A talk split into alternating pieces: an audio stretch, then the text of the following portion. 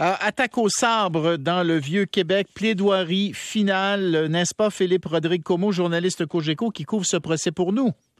Oui, Bernard, c'est le dernier droit où les avocats ont l'occasion pour une ultime fois de faire valoir leurs arguments, de convaincre les onze membres du jury dans le cadre de cette étape euh, que Carl Giroir était soit criminellement responsable ou non criminellement responsable pour cause de troubles mentaux. Alors, donne-nous les arguments de la défense, parce que jusqu'à maintenant, c'est l'avocat de la défense qui a plaidé. Celui de la couronne doit le faire ou a commencé à le faire seulement cet après-midi. Euh, c'est exact, Bernard, l'avocat de Carl Giroir, qui a été le premier à s'exécuter. Il a surtout insisté sur la notoriété internationale et la compétence digne de l'élite de son témoin expert. C'est le docteur Gilles Chamberlain, qui cumule plus d'une vingtaine d'années en psychiatrie légale.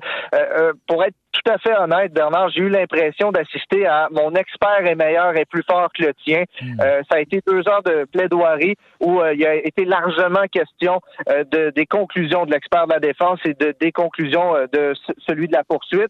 En gros, ce que dit la défense, c'est que c'est un délire psychotique alimenté par une schizophrénie non diagnostiquée qui explique l'attaque au sabre totalement gratuite dans le Vieux-Québec lors de l'Halloween 2020. et du côté de la poursuite, ce qu'on mentionne, c'est le docteur Sylvain Fauché qui conclut tout autre chose. Il dit qu'il n'y a pas de diagnostic de schizophrénie et que c'était plutôt une quête narcissique nourrie euh, par un fantasme malveillant à l'égard d'une société qui ne le comprenait pas. Bon, mêlons à tout ça la question des jeux vidéo, de l'isolement, d'un spectre de l'autisme où les deux experts semblent s'entendre. Mais au final, d'un côté, c'est un délire et de l'autre, on dit que euh, c'est du narcissisme. Euh, il s'est employé, l'avocat de la défense, à démonter là, en grande partie les conclusions de l'expert euh, Sylvain Fauché, qui est de la poursuite, notamment en disant qu'il était euh, en représentation en duel durant son contre-interrogatoire et euh, il semblait en avoir, une cote sur le cœur, l'avocat de la défense, en mentionnant que quelle qu'était la question qui était posée en contre-interrogatoire, c'était toujours des oui mais avec une réponse où il a répondu à un moment donné qu'il était un puissant fond. Et l'avocat de la défense interprète en disant ça vous démontre la personnalité d'un personnage qui allait euh, défendre une conclusion. Donc, il n'a vraiment pas apprécié comment aborder toute la question l'avocat de, pas l'avocat, mais l'expert de la poursuite. Et ça a été vraiment ça en général, puis, la question du délire qui a été abordée cet avant-midi. Oui, ce que je comprends là, euh, de ce que je peux euh, lire, c'est que l'avocat de la défense dit, dans le fond, l'expert de la couronne n'a pas compris que euh, le médicament que prenait Giroir avait d'une certaine manière masqué sa schizophrénie. Et donc, si l'expert avait mieux fait son travail, il aurait compris que les médicaments que prenait Giroir euh, faisaient encore effet au moment où euh, on a essayé d'établir quelle était sa, véritable santé mentale. Il n'y a, ni plus ni moins que traiter d'incompétent l'expert de la poursuite.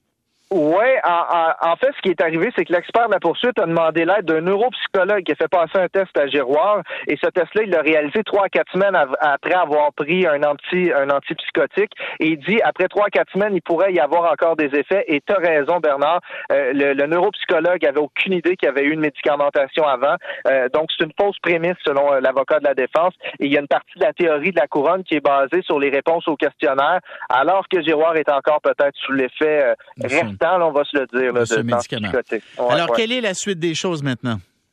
La réplique de l'avocat de la couronne, ça a lieu cet après-midi. J'ai vraiment hâte de l'entendre parce que, comme témoin, là, souvent, à chaque seconde, on dirait qu'on est convaincu, on est moins convaincu par un argument. C'est des maîtres dans l'art oratoire, ces avocats-là. Ça va être à surveiller. Les jurés qui seront séquestrés lundi prochain parce que jeudi et lundi, ce seront les directives du juge. Donc, peut-être un verdict au courant de la semaine prochaine. Là, je suis en train de voir qui a dit ça? J'ai l'impression que si je lui avais demandé si ça a quatre pattes puis ça jappe, est-ce que c'est un chien? Il m'aurait répondu peut-être, mais en Amazonie, ils ont trouvé un chat qui jappait. Il fait référence. Ça, c'est l'avocat de Giroir qui parle, hein? Oui. C'est ce qui c'est ce qu'il a décrit comme le docteur Fauché pour vous donner une idée là euh, aux auditeurs là. Il, a semblé très irrité parce qu'il y a eu des réponses et je vais rapidement.